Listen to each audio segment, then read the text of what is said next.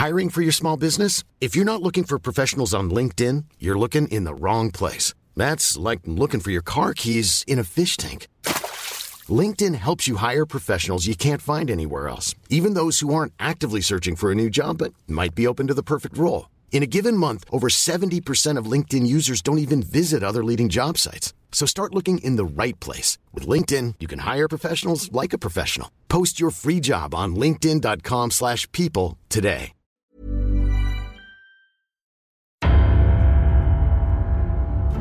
Der John Sinclair Fan Podcast.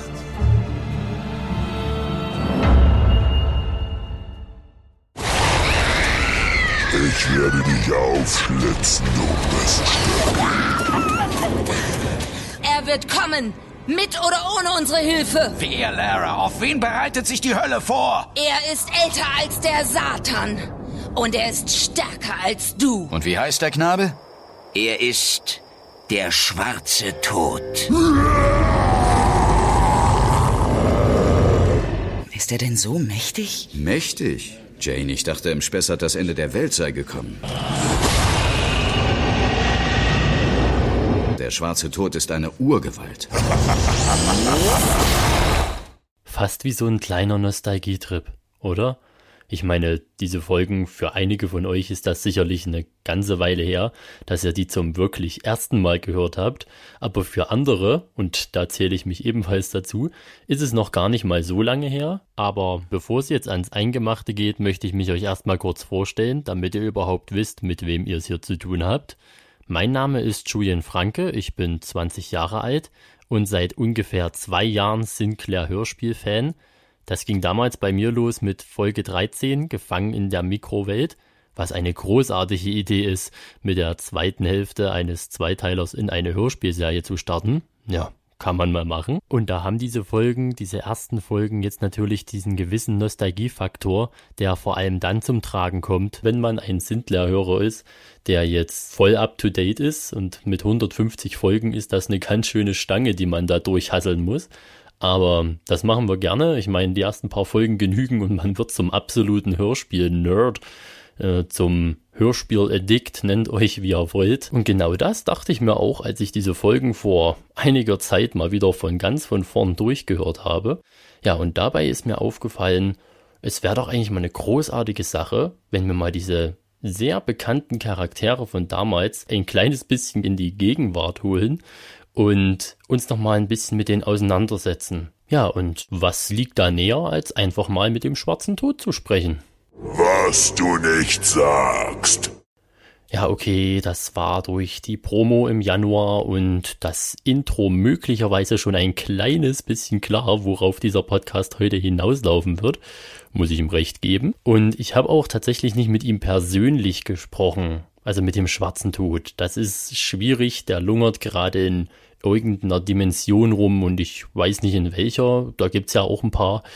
Also die richtige habe ich noch nicht gefunden. Aber, und das ist etwa genauso gut, wenn nicht besser, ich habe mit demjenigen gesprochen, der dem schwarzen Tod in der Edition 2000 seine Stimme leiht. Er heißt Thomas Friebe, ist Profisprecher und Coach. Ja, und bevor ich jetzt große Reden schwinge, würde ich sagen, switchen wir einfach rüber und ihr macht euch mal selbst ein Bild von Thomas.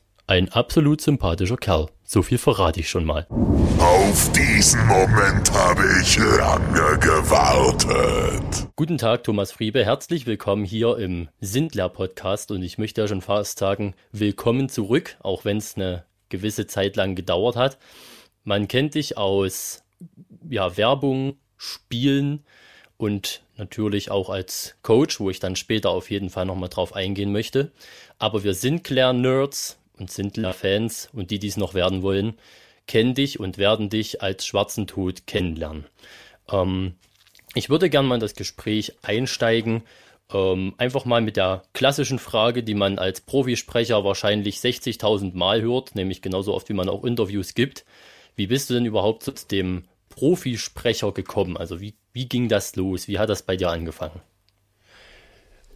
Oh, das ist eine lange Geschichte, aber Haben, wie viel Zeit haben wir denn? Erstmal schön, dass ich da bin. Ich freue mich sehr. Auch alle, die zuhören, grüßt euch. Und ähm, ja, zum Profisprecher. Es gibt verschiedene Wege. Mein Weg ist ein besonderer, sicherlich, denn der ist übers Radio gegangen. Ist nicht so ungewöhnlich. Einige Sprecher kommen so aus der praktischen Ecke des Journalismus. Ich habe eine Radioausbildung gemacht und während der Radioausbildung habe ich auch Sprecherziehung gelernt und habe dann vor dem Mikrofon gearbeitet als Moderator und auch als jemand, der dann Texte eingesprochen hat und so weiter. Und ja, das hat mir immer große Freude gemacht und nach der Ausbildung zum Radioredakteur bin ich dann beim Fernsehen gelandet und habe immer nebenbei sozusagen gesprochen und irgendwann habe ich dann entschieden, mein Sprecherdasein zum Hauptberuf zu machen. Und das war, glaube ich, eine der besten Entscheidungen meines Lebens. Auch wenn sie zu einem Zeitpunkt kam, die sehr ungünstig für den Markt des Sprechens war. Das war nämlich äh, 2001, als ja die Anschläge auf das World Trade Center kamen und sozusagen der ganze ja, Markt eingebrochen ist, von dem man so als Sprecher leben konnte, also in Werbung und Industriefilm und so. Das war nämlich alles damals dann große Katastrophe und erstmal äh, hielten sich alle sehr zurück, irgendwas zu investieren. Und äh, ja, da habe ich mich so durchgemogelt und bin jetzt äh, Sprecher und seit ein paar Jahren eben auch Coach. Lange Frage, äh, ne, kurze Frage, lange Antwort. ja, nee, das ist ja auch meistens so ein Werdegang, der eine gewisse Zeit ja auch in Anspruch nimmt. Ne? Ähm, weil du gesagt hast, Sprechererziehung, was kann man sich denn darunter so richtig vorstellen? Also ist das dann so, äh, was du jetzt auch so in den Coachings machst, wo wir dann später auch nochmal drauf zu sprechen kommen? Ja, Sprecherzieher, ein, ein, Sprecherzieher ist jemand, das sind die sogenannten staatlich geprüften Sprecherzieher. Das sind äh, Menschen, die mit äh, Leuten arbeiten, die gesunde Stimmen haben. Dann gibt's ja auch den Logopäden, der eher mit Leuten arbeitet, wo die Stimme so ja ein bisschen erkrankt ist. Aber Sprecherzieher, die bringen halt Schauspielern oder auch Menschen bei, wie die Atmung funktioniert. Also es gibt beim Sprechen so viele handwerkliche Dinge, die dazu mit zu beachten sind. Beispielsweise, wie atme ich richtig? Wie kann ich meine Stimme richtig stützen? Wie kann ich auch, wenn ich mal ein bisschen Druck geben will, die Stimme so zum Klingen bringen, dass sie nicht nach äh, zehn Minuten heiser wird. Und das sind Dinge, die man in der Sprecherziehung lernt. Und ich hatte damals auch durchaus Sachen gelernt. Also ich war, habe die Ausbildung in Bayern gemacht, komme aber hier so aus Nordrhein-Westfalen, also bin in der Nähe von Köln aufgewachsen und dachte immer, also wenn einer Hochdeutsch spricht, dann bin ich das ja wohl. Und äh, gerade in Bayern ist das so, äh, dachte ich so. Aber es gibt dann doch einige Sachen, die denen wir uns gar nicht so bewusst sind. Zum Beispiel habe ich früher immer bei dem E das hörte sich immer bei mir so an wie der Bär. Also das Ä von der war genauso wie Bär. Aber es heißt der Bär. Also ein, ein geschlossenes, ich weiß gar nicht, ob es offen oder geschlossen, kannst du mich gar nicht fragen, aber das E ist zu hören und das Ä. Der Bär. Nicht der Bär ne, wo die, wo die gleich sich anhören. Und diese Dinge lernst du halt von einem Sprecherzieher, der dich darauf aufmerksam macht. Und am Anfang hörst du das gar nicht. Du hörst gar nicht, dass du irgendwelche Sachen sprichst, die nicht so ganz korrekt sind. Hier im Rheinland sagen ja viele dann auch äh, Pfanne anstatt Pfanne oder V statt Pfau. Solche Dinge lernst du halt auch in der Sprecherziehung, Dinge richtig auszusprechen. Richtig nicht richtig, wie viele denken. Also hinten das G wird oft CH gesprochen, Honig und nicht Honig, richtig. Nein, richtig. Solche Dinge lernst du im, beim, beim Sprecherziehen. Das ist ja eine, wirklich eine ganz interessante Sache. Du hast recht, das merkt man wirklich nicht, zumal wenn man in einer Region aufgewachsen ist, die sehr dialektbelastet ist. Dann kann das gut sein, dass einem da mal, dass man denkt, man ist ein recht guter Sprecher und dann kommt eben ein Profi daher und macht einen auf Dinge aufmerksam, die man vorher überhaupt nicht wahrgenommen hat, weil es alle um einen herum auch so gemacht haben. Das kann ich mir gut vorstellen. Wobei ich sagen muss, bei dir ist es wahrscheinlich auch so, es ist gut, dass du Sprecher geworden bist, weil deine Stimme zwingt dich zu einem gewissen Maß ja auch schon dazu. Klang das schon immer so ähm, ruhig, angenehm oder ist da auch sehr viel Training dahinter gewesen? Wie war denn das dann früher, wo du noch, so sagen wir mal, ungeprobt warst? Das ist, glaube ich, auch heute noch so. Also wenn ich, äh, ich habe da neulich mal ein äh, kleines YouTube-Video, schon länger her, ein paar Jahre her, ein YouTube-Video drüber, drüber gemacht, wie ich mir selber auf Band gesprochen habe. Also zu Hause auf den Anrufbeantworter. Also schon so viele Jahre her, als es noch Anrufbeantworter gab, weil ich äh, mich an etwas erinnern wollte. Und dann saß ich im Auto und dachte, ach komm, äh, ne, drückst du mal eben hier die deine Heimadresse und dann äh, ging der Anrufbeantworter an und dann habe ich da einfach drauf gesprochen. Ja, nicht vergessen, muss ja am Montag den Markus mitbringen, das Buch von bla bla bla. Und dann komme ich nach Hause und höre das an und denke mir so, ach du liebe Güte. Also ich konnte es selber fast nicht und dachte mir so, meine Herren, also und du bist Sprecher, Friebe.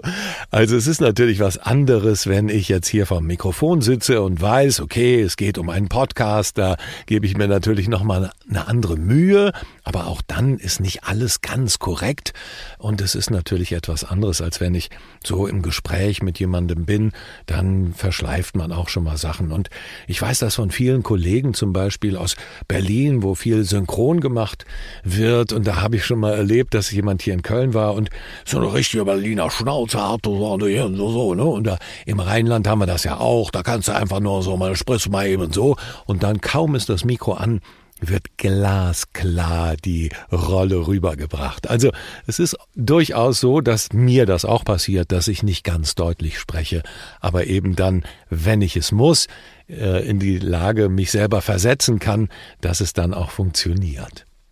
Das ist eigentlich gleich eine wunderbare Überleitung, die du uns gerade gegeben hast. Übrigens, das Video, das hatte ich auch gesehen, glaube ich, wo du das gemacht hattest, weil ich mir sowas gerne mal angucke. Ähm, gehen wir jetzt mal in Rollen herein. Wenn du jetzt äh, eine von vielen, zum Beispiel bei Spielen und eben auch bei Hörspielen, ähm, wenn dir jetzt eine Rolle vorgesetzt wird, wie gehst du denn daran, die dir zu erschließen? Weil man muss ja auch durch die Sprache, da macht man es ja dann nicht durch ähm, irgendwelche Mimik und Gestik, das gibt es ja im Audiobereich nicht. Ähm, wie gehst du daran? Wie erschließt du dir deine Rollen? Ich habe von meiner Schauspiellehrerin, die wirklich sehr an meinem Erfolg, ähm, ja, ich würde sagen, großen Anteil daran hat, denn ich habe eben früher so aus, als Journalist, aus dem Journalismus kommend, eher so gerade ausgesprochen und das konnte ich dann auch für Industriefilme verwenden, aber die hat mir, das ist Caroline Schreiber, die sitzt hier in Köln und die hat mir da habe ich sehr viel Zeit mit ihr verbracht, auch an Rollen zu arbeiten. Und die hat mir beigebracht, dass du eigentlich für alles, was du tust, eine eigene Haltung einnimmst. Eine eigene innere Haltung.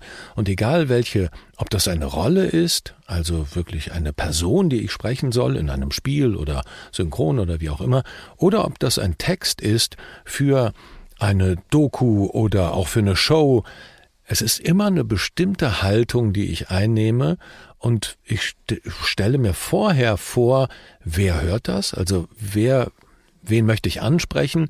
Und natürlich auch, wenn es eine Rolle ist, was ist das für eine Rolle? Was für eine Emotion hat die? Wie ist die sozusagen auf der auf der Metaebene getrieben? Also welche welche Motive hat die? Wenn wir jetzt zum Beispiel mal in den schwarzen Tod hineingehen, der ist natürlich sehr böse und hat auch viel Zeit, böse zu sein. Wobei das nochmal runtergepitcht worden wäre, ja, im, im Original, ihr Fans wisst das. Also ich habe schon ganz tief gesprochen und dann wurde es nochmal runtergepitcht.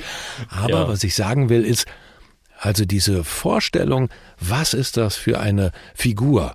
Und jetzt gerade hast du gesagt, du kannst ja nur mit der Stimme arbeiten, aber ich setze dann wirklich den ganzen Körper ein und du hättest mich gerade mal sehen sollen. Da wurde ich ein bisschen größer und die Arme gingen nach oben und dann habe ich auch ein bisschen mehr Kraft im Körper. So, dass du verstehst, was ich meine.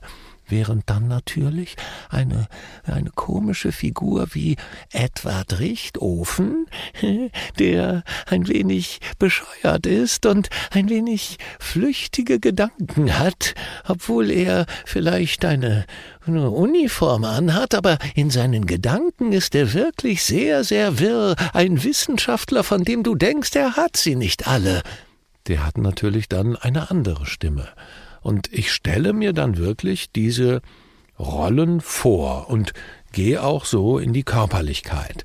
Das ist so, dass wie auch, glaube ich, Schauspieler viel arbeiten, einfach sich damit identifizieren. Und dann ist es auch ganz egal, was andere denken oder wie sie, ähm, wenn sie durch die Scheibe gucken und sich denken, was macht denn der da?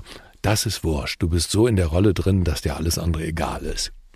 Ja, also das hat mich nämlich auch schon oft umgetrieben, die Frage. Ne? Der schwarze Tod, der hat ja eine wirklich sehr markante Stimme und die wird auch von vielen tatsächlich gemocht, ähm, diese Umsetzung, weil er in den Hörspielen eben auch als diese Urgewalt dargestellt wird. Und da fragt man sich halt immer, inwieweit klang der Thomas damals vom Mikrofon wirklich so und wie wurde es dann noch nachbearbeitet? Dass es nachbearbeitet wurde, das weiß ich.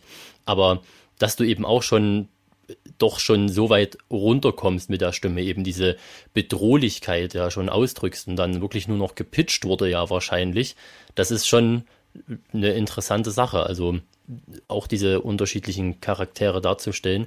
Und ja, wenn es dann wirklich um den bösen Charakter geht, ist da irgendwas, was die so alle ein bisschen gemein haben, quasi, ähm, wo man dann eine gewisse Richtlinie hat, okay, da müsste ich vielleicht diese Stimmlage oder diese ähm, Art und Weise zu sprechen immer einbringen, dass man sofort in der Stimme hört, oh je, der als böse. Das kommt wirklich ganz drauf an. Und wenn wir uns mal an Filme erinnern, auch jetzt nur mal die Tonspur dieser Filme, dann wissen wir, es schwingt immer so ein bisschen mit. Diese Emotion, die du hast, die hörst du.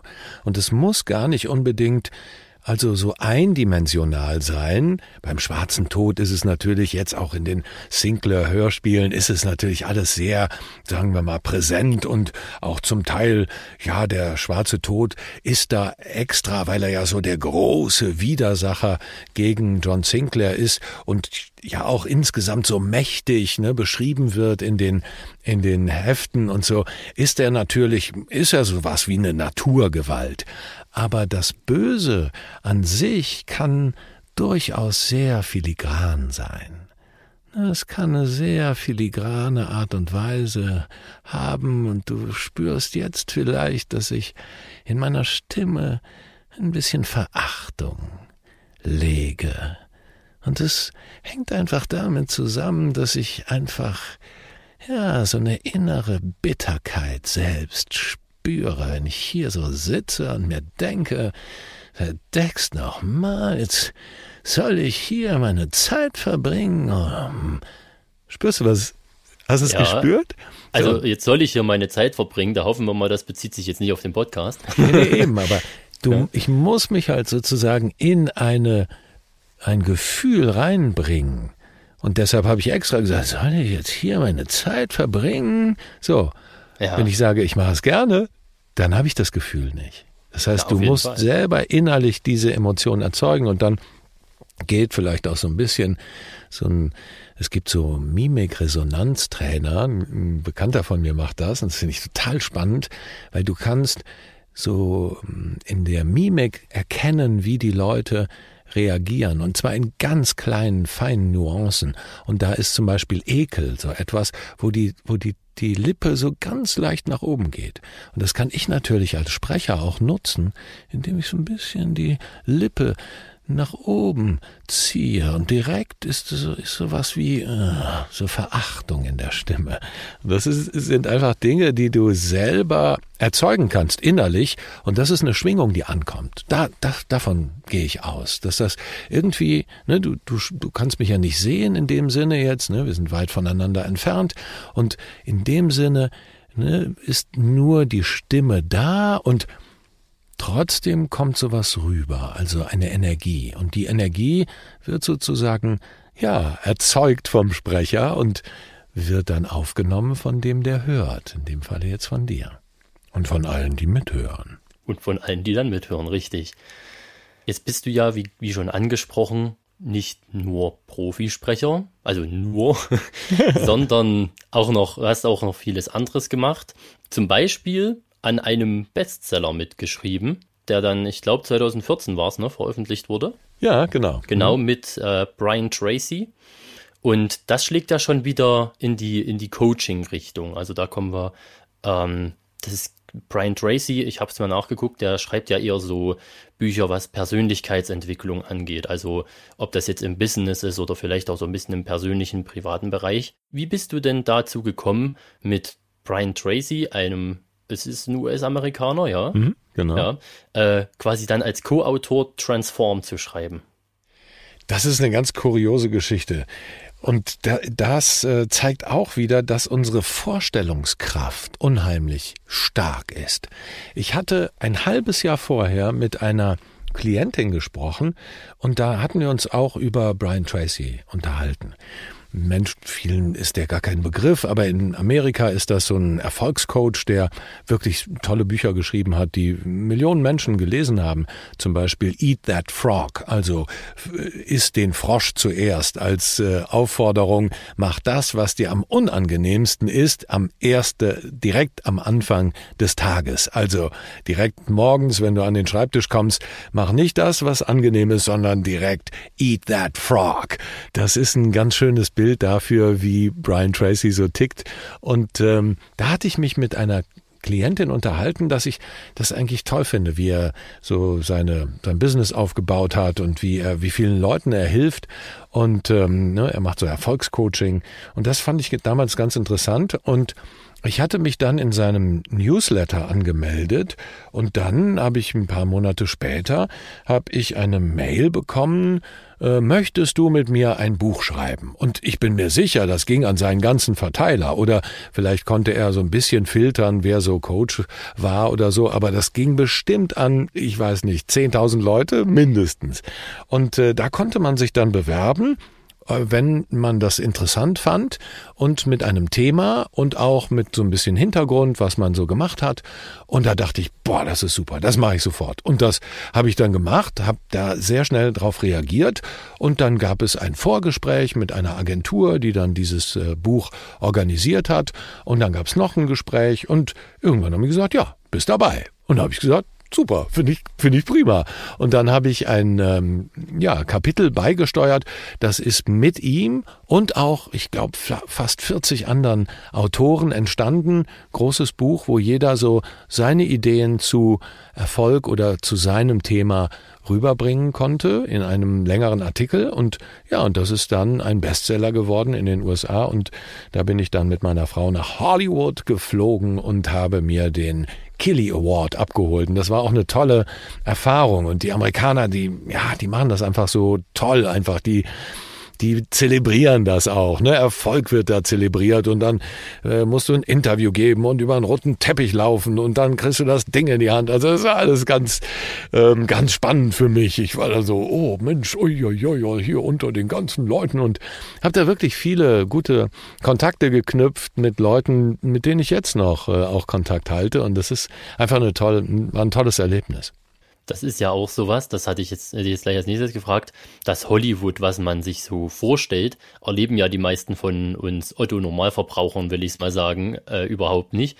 Das wird dann in den Filmen und allen und Serien, das wird ja immer moderner, ähm, immer äh, so schön dargestellt. Also ist es tatsächlich auch so, wie es dargestellt wird, dieses äh, wirklich pompöse, dieses, dieses Glamour-mäßige?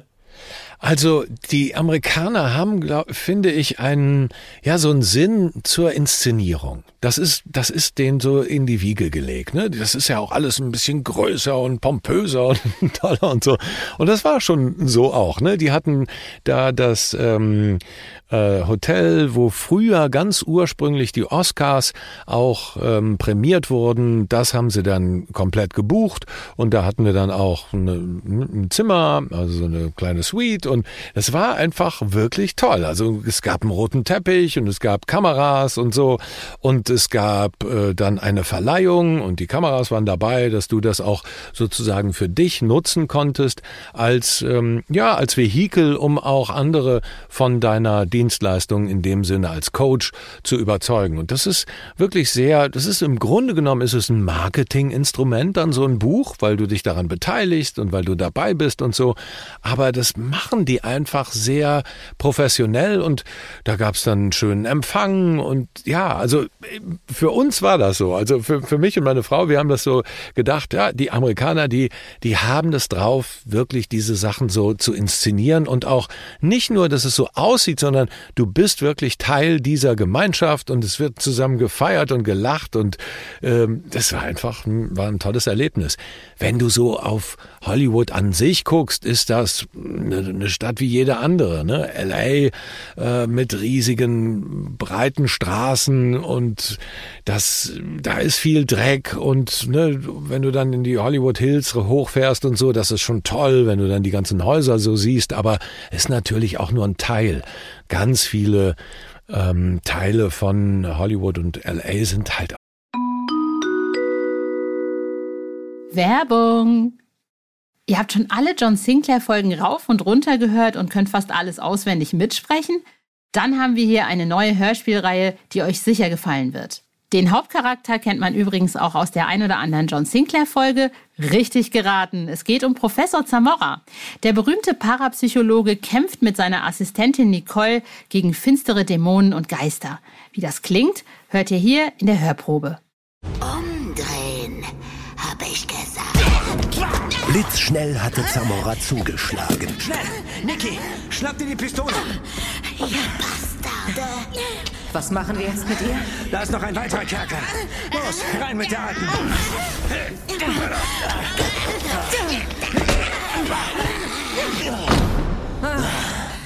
So, die werden wir los. Ich verfluche euch, ihr Bastarde! Ramon wird euch bei lebendigem Leibe fressen. Aber vorher werdet ihr tausend schreckliche Tode sterben. Wenn euch die Hörprobe gefallen hat, hört euch doch einmal die bisher erschienenen Folgen an. Entweder auf CD oder auf der Hörspielplattform eurer Wahl. Viel Spaß beim Hören. Werbung Ende. Auch wirklich runtergekommen. Die siehst du dann nicht so in den Filmen. Ne? Das ist, äh, ist klar. Den tollen Spots, die dann hergerichtet werden, ist da so ein tolles Gefühl. Und auch da ist es wieder so, das wird halt inszeniert. Nachdem wir weg waren, ne, war das wieder ein normales Hotel. Da hättest du jetzt nicht gesagt, oh, gestern war hier großer roter Teppich. Das ist dann wieder weg.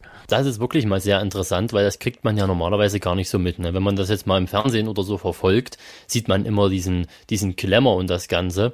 Und wenn man nicht selber mal in LA gewesen ist, ein paar sind es sicherlich, ähm, ich tatsächlich noch nicht, dann ist das sicherlich mal, das mal von anderer Seite zu sehen, aber dann auch mal in diesen Veranstaltungen mit drin zu stecken. Und wenn dann wirklich mal alles so ist, das kann ich mir echt vorstellen, dass das dann eine coole Erfahrung gewesen ist. Ähm, du warst zu der damaligen Zeit schon Coach?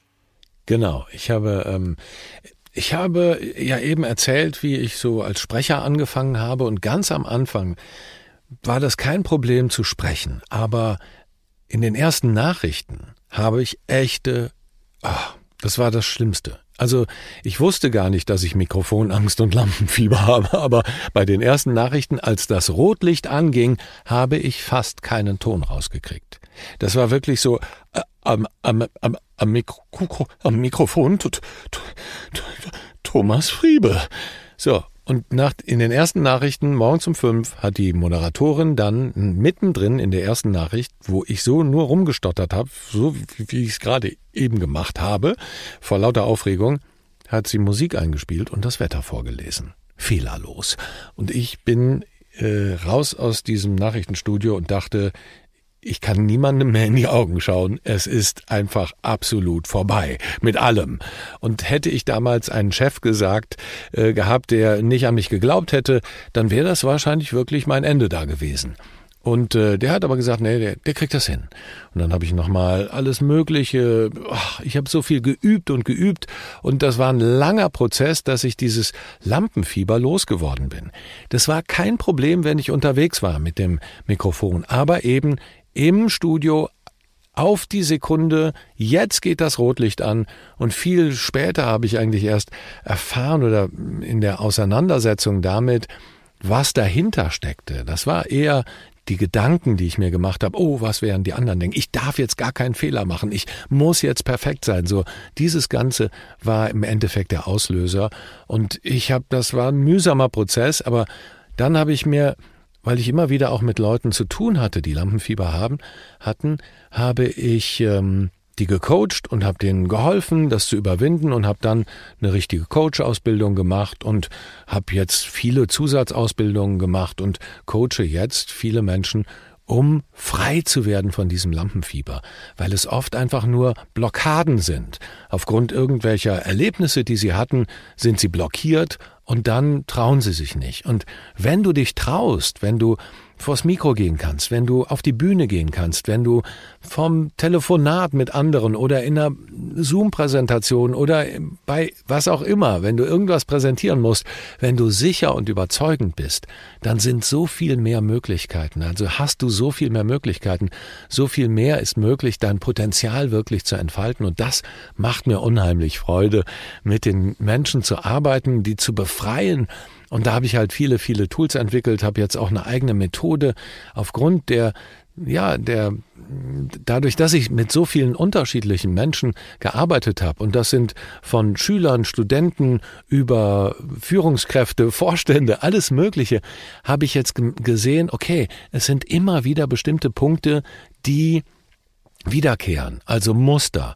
Und ja, und jetzt bin ich in der Lage, recht schnell mit den Menschen zu arbeiten, dass sie von ihrem Lampenfieber wirklich loskommen und dass, dass sie sich davon befreien können und nicht mehr so blockiert sind, sondern ganz normal vor anderen auftreten können. Das ist eine unheimlich schöne Arbeit, weil du siehst einfach, wie sich Menschen, ja, und ihre ganzen Leben verändern, weil es sich einfach viel besser anfühlt, wenn du befreit vor anderen sprechen kannst. Ja, und wen das mal interessiert, du machst ja auch Podcasts dazu, ne, wo man mal einen kleinen Einblick gewinnen kann, dass es nicht bloß so ist hier, das sind jetzt ein bisschen was, was runtergerattert wird. Nein, du hast das drauf und da kann man sich ja ähm, in deinem Podcast, es gibt auch YouTube-Videos von dir, mal einen, mal einen Einblick äh, schaffen. So habe ich tatsächlich dann auch angefangen, ne, wo ich dann mal so nach den Sprechern geguckt habe aus John Sindler und dann war natürlich der schwarze Tod äh, ein Thema, wo ich sagte, ja, den muss ich mir jetzt mal live anhören. Wie klingt der denn? Habe ich das auf YouTube angeschaltet und äh, wo du dann angefangen hast zu sprechen, war erstmal der Moment, wo ich dachte, hm, also irgendwas haut, haut ja doch nicht hin. Äh, also das ist, es klang wirklich wie alles, nur nicht wie der schwarze Tod. Ähm, wer Wer wird Millionär kennt, kennt dich ja sicherlich auch als diese Off-Stimme, die dann immer so die Leute ankündigt mit ihren äh, Eigenschaften. Zum Beispiel, keine Ahnung, Richard Wagner aus da und dort, dem Zahnarzt, wurden bei einer Behandlung mal drei Finger abgebissen und solche Späße. das, äh, das sind ja dann immer so die Eigenschaften, die du da immer so sehr enthusiastisch rüberbringst. Äh, da hast du dann schon diesen Wiedererkennungswert und wie du es eben auch vorhin ähm, gemacht hattest, ähm, von den Charakteren aus Spielen und äh, zum Beispiel eben dem Edward. Das ist ja, eine coole Sache, wenn man das dann noch mit auf Coaching ausweitet, weil ich kann mir vorstellen, der Alltag wird nicht langweilig, oder? Wenn du coachst, du, du sprichst Werbung, du machst Hörspiele und Spiele, das stelle ich mir als ein als eine ziemlich interessante und facettenreiche Sache vor, so als, so als Job. Auf jeden Fall. Also, und das, das macht es auch für mich aus, dass ich mal vor Mikro sitzen kann, wie jetzt mit dir und, und sprechen kann und meinen eigenen Podcast habe, viele Leute coache. Also ich mag es immer, wenn, äh, wenn viel los ist, wenn, die, wenn der Terminkalender voll ist und das ähm, er erfüllt mich halt einfach sehr. Auf der einen Seite so ein bisschen das Expressive vor Mikro zu sitzen, bei, ja, wer wird Millionär oder Klein gegen Groß oder sonstigen äh, Sachen oder auch für Computerspiele aber eben auch wirklich mal in die Tiefe zu gehen mit den Klienten und da hinzuschauen, okay, was ist das, was ich da was sie blockiert und das aufzulösen, es ist einfach äh, toll. Und ich bin froh und dankbar, dass ich das so machen kann. Und das ist einfach, ähm, ja, ich stehe jeden Morgen auf und sage, danke lieber Gott, dass äh, ich wieder einen Tag vor mir habe, der sehr ereignisreich werden wird. Dann habe ich noch eine Familie, vier Kinder mit einer Frau. Und äh, das fordert mich auch, aber das ist einfach, ähm, ja, es ist so ein Gesamtpaket, was, äh, da wird es nicht langweilig, da kann ich dir nur zustimmen. Ein Gesamtpaket Gesamtpaket, was eigentlich genau wie es sein sollte, ne? dass man da Auffüllung drin findet. Das ist großartig. Jetzt mal natürlich die klassische Frage schlechthin. Wenn jetzt jemand sagt, oh cool, das will ich auch. Irgendwelche Tipps, wo du sagst, hier, da musst du ansetzen, wenn du mal professioneller Sprecher werden möchtest. Ja, also generell finde ich, kann das jeder tun, der sich in der Lage fühlt und wirklich richtig Lust darauf hat. Ich habe ja ganz am Anfang schon gesagt, ich habe in einer Zeit angefangen, da war das nicht so einfach. Und durchhalten, und das gilt eigentlich egal, was auch immer ihr vorhabt, Durchhalten ist ein ganz wichtiger Erfolgsfaktor. Also lasst euch nicht von eurem Traum abbringen und euch auch nicht sagen, dass es nicht geht. Und ihr werdet überall sehen, wenn ihr Menschen verfolgt, die wirklich das machen, was ihnen Spaß macht dann haben die immer auch Zeiten gehabt, wo sie dachten, sie müssten aufgeben. Und sie haben an den Stellen nicht aufgegeben. Und das ist ein ganz wichtiger Punkt. Aber generell, wenn ihr Lust habt zu sprechen, dann ähm, gibt es unterschiedliche Möglichkeiten. Ich denke, die einfachste wäre, einfach mal zu googeln nach Bürgerfunk, Radio in eurer Nähe. Es ist so, in Deutschland ist es so, dass die privaten ähm, Radioanstalten Bürgerfunkzeiten, also sie sind verpflichtet dazu, Bürgerfunkzeiten anzubieten. Das heißt, die Bürger in der Stadt oder im Land oder im Dorf haben die Möglichkeit, auf diesem Radiosender eine Stunde oder vielleicht auch mehrere Stunden in der Woche zu bestreiten. Und da gibt es sogenannte Bürgerfunkzentren oder Bürgerfunk- oder Radiowerkstätten. Einfach mal ja, googeln nach Bürgerfunk in meiner Stadt oder bei dem Radiosender, dem privaten Radiosender. Wir sind jetzt hier in Nordrhein-Westfalen. Da gibt es die Radio NRW sozusagen als Mantelgesellschaft und dann gibt es unter diesem Dach äh, gibt es verschiedene Lokalstationen, Radio Köln, Radio Leverkusen, Radio Berg und so weiter und so fort. Und dort, die müssen überall immer bestimmten Gruppen Bürgerfunk erlauben. Und da könnt ihr euch einfach als Bürger bewerben, geht mal vorbei, könnt ähm, ja, da auch mal im Studio sitzen, die sind technisch meistens ganz gut ausgestattet und da könnt ihr die ersten Erfahrungen ganz umsonst machen. Wie ist es, vor dem Mikro zu sein? Wie ist Radioarbeit? Wie ist überhaupt Mikrofonsprechen? Und das sind die ersten Schritte, die euch ja, zum einen zeigen, ist das was für mich? Kann ich mir das vorstellen? Wie agiere ich mit dem Mikrofon? Wie ist das mit meiner Stimme? Und dann könnt ihr, und das würde ich auch empfehlen, verschiedene Kurse belegen. Schauspielkurse bringen sehr viel, aber auch vielleicht bei der VHS mal einen Kurs, der sehr sinnvoll auf die Stimmbildung eingeht. Ne, wer ein bisschen mehr Geld hat, der nimmt sich direkt einen Coach vielleicht, der ihm dabei hilft, direkt die Stimme auszubilden. Aber das ist im ersten Schritt noch gar nicht so wichtig. Man könnte zum Beispiel auch einfach mal ein vernünftiges Mikro nehmen. USB-Mikro reicht, die sind nicht so teuer. Und Texte, die euch interessieren, einfach mal einsprechen. Mal eine Geschichte aufnehmen. Für euch erstmal selber euch dieser Sache nähern. Und wenn dann immer noch, ja, so die, die Leidenschaft noch weiter flackert, dann würde ich einen Schritt weitergehen und vielleicht mal einfach ein ganz unverbindliches Gespräch, ein Erstgespräch, was meistens auch was kostet, ist ja völlig in Ordnung, ein Gespräch mit einem Sprecherzieher oder einer Sprecherzieherin auch da wieder googeln, schauen, wo ähm, mit wem komme ich da gut klar, wie sieht die Website aus, wie wie ist so die Schwingung, die mir entgegenkommt und dann weiß man meistens sehr schnell, ach, das könnte ich mir da vorstellen und da, hm, das sieht nicht so gut aus oder wie auch immer.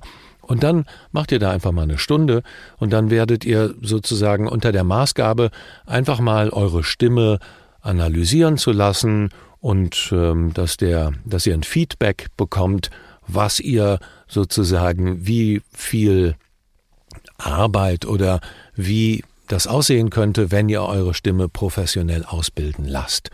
Und dann könnt ihr mit dieser Sprecherzieherin oder dem Sprecherzieher einen Plan ausarbeiten und dann Schritt für Schritt in die Richtung gehen.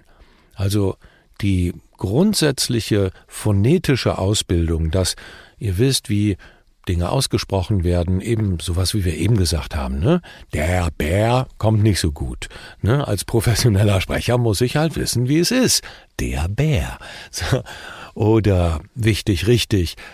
Diese, diese Dinge sind, ähm, ne, die, die kann man dort lernen und dann wisst ihr, an welcher, auf welchem Status quo ihr seid und wie viel Arbeit noch dazu wäre.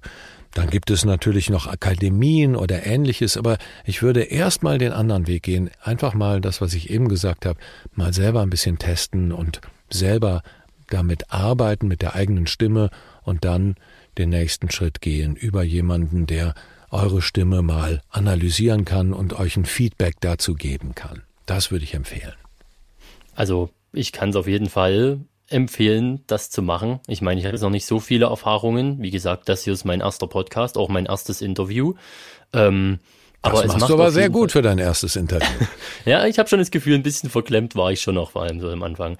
Ähm, es ist aber wirklich ähm, so, dass es enorm viel Spaß macht, diese, diese ganze Aktion hier mal zu starten. Also als Sinclair-Fan, vor allem als Hörspiel-Fan, ne, da wollte man natürlich schon immer mal erstens mit diesen Leuten reden, was ich gerade tue, und halt auch selber mal so vom Mikrofon sitzen, das selber mal ausprobieren, diese Erfahrung einfach mal machen. Und deswegen ist der Fan-Podcast eine großartige Angelegenheit, sich da auch einfach mal, wenn man die Ambition hat, wenn man eine Idee hat, wo man sagt, darüber muss man eigentlich mal sprechen, eine super Gelegenheit, weil so tritt man dann auch mal in Kontakt mit Gleichgesinnten, mit einer Community ähm, und kann dann eben auch mal sowas machen, wie zum Beispiel jetzt hier eben ein Sprecherinterview und sich da noch ein paar Tipps abholen von den Profis persönlich. Ähm, ja, angenommen, es geht jetzt immer weiter mit den Sindler-Hörspielen. Wir sind jetzt schon im Licht der Jubiläumsfolge 150. Aus den Heftromanen weiß man auch, der schwarze Tod kommt zurück. Wenn er wirklich mal in die Hörspielreihe zurückkommen sollte, wärst du wieder mit am Start, wenn sie dich anfragen? Auf jeden Fall. Okay, ich würde mal sagen, das war ein sehr deutliches Ja. sehr Nein, gerne, das, klar. Das wäre auf jeden Fall eine große. Und weil du vorhin auch gesagt hattest, ähm, die Hefte mal angesprochen hast, hast du also tatsächlich auch mal Sindler gelesen? Das ist ganz witzig. Also ich habe so eine ganz bestimmte, äh, ganz besondere Erfahrung da, weil wir haben, ich hatte früher eine, ich habe es ja erzählt, ich war dann beim Fernsehen und dann ähm, hatte ich auch eine Produktionsfirma mit meinem Bruder, ist schon 25 Jahre her. Und ähm, da hat RTL damals in den 90ern, Ende der 90er, hat John Sinclair als Serie rausgebracht. Und wir oh, hatten ja. mit unserer ja, interessant, ne?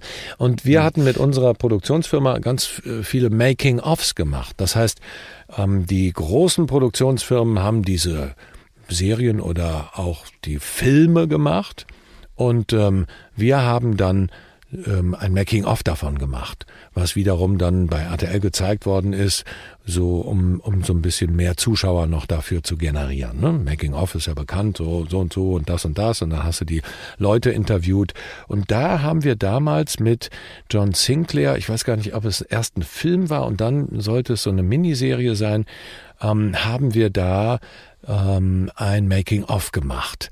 Und da wurde unter anderem der Dom gesprengt. Das war also ein Riesenspektakel. Und äh, der wurde natürlich nicht echt gesprengt, sondern nur im Computer, aber für die damalige Zeit war das ein großes Ding. Und das war äh, ganz spannend. Und da habe ich mich intensiver mit John Sinclair auseinandergesetzt und habe da auch ein paar Hefte gelesen und äh, wusste dann auch, ähm, dass der Autor hier im Bergischen sitzt und äh, eigentlich nicht Jason Dark, sondern ganz anders heißt. und das ja. fand ich, äh, fand ich wirklich, äh, ist so meine Geschichte zu John Sinclair. Und dann kam das viel später, dass eben äh, ja ich angefragt wurde, für äh, den Schwarzen Tod zu sprechen. Ich hatte ja auch so ein paar andere kleinere Rollen und dann, da ich aber der Schwarze Tod, der große äh, Widersacher war und der da dann da nicht mehr dabei war, habe ich dann das nicht mehr ja, konnte ich nicht mehr da, was ich ein bisschen schade fand, so auch nicht mehr in den kleinen Rollen auftauchen. Das äh, ja, ist dann so. Aber das war so mein, mein Erleben mit John Sinclair und den Groschenromanen, wie sie ja früher hießen. Das, da, das hatten wir, glaube ich, bisher tatsächlich noch nicht oder selten. Mir ist es zumindest noch nicht begegnet, dass mal jemand über diese Serie, die ja wirklich sehr umstritten ist, ähm, die ist ja wirklich unter Sindler-Fans so von wegen über die John Sindler-Serie wollen wir schweigen, okay. dass ausgerechnet über diese äh, mal noch jemand da rangekommen ist. Und ja, ich muss auch sagen, es ist, da sieht man mal wieder, ähm, wie wie, wie detailverliebt dann auch die Produzenten sind, weil ich glaube, man hätte das nicht mitbekommen, wenn du jetzt mal noch eine kleine Rolle mit einer ich nenne es mal in Anführungsstrichen normalen Stimme gesprochen hättest, weil der schwarze Tod, der war ja extrem tief und auch gepitcht. Also ich weiß nicht, ob jemand solche Ohren gehabt hätte und dann mitbekommen hätte, hey, was soll das denn? Das ist doch eigentlich der schwarze Tod. Aber da haben wir wieder diese Detailverliebtheit. Einmal die Rolle gesprochen, dann ist man auch die Rolle in der ja, Serie. Genau. Aber es, es hängt, glaube ich, zum einen damit zusammen, aber es hängt, glaube ich, auch zum anderen damit zusammen, dass man die Fans nicht verwirren wollte. Denn Ne, dann ist der schwarze Tod, der wird dann von Thomas Friebe gesprochen, die In Insider wissen das und die wollen dann eben nicht, dass der noch irgendwie, keine Ahnung, den Bauarbeiter in äh, Folge 22 spricht. So. ich glaube, das hat mir mal so jemand erklärt. Ich weiß nicht, was da äh, wirklich dahinter steckt, aber könnte natürlich auch sein. Es war ein wunderbares Interview. Also es hat mir enorm viel Spaß gemacht, mal mit dir über Sindler und alles andere, was so mit Sprecher zu tun hat, ähm, ja, mich mit dir darüber zu unterhalten. Ja, ich bedanke mich nochmal ganz herzlich, dass du dir die Zeit heute für den Sindler Podcast genommen hast und freue mich natürlich auch und ich denke, da kann ich für jeden einzelnen Fan, vor allem auch von den ähm, ersten Folgen sprechen, dass du, wenn denn der schwarze Tod eines wunderschönen Tages zurückkehren sollte, auch wieder mit dabei bist. Ich glaube, da würden sich dann alle wieder auf dieses Comeback freuen. Vielen Dank auf jeden Fall. Gerne. Vielen Dank, dass ich äh, ja die Möglichkeit hatte, hier mit dir zu sprechen. Das hat mir großen Spaß gemacht. Und ein Gruß geht raus an alle John Sinclair-Fans von eurem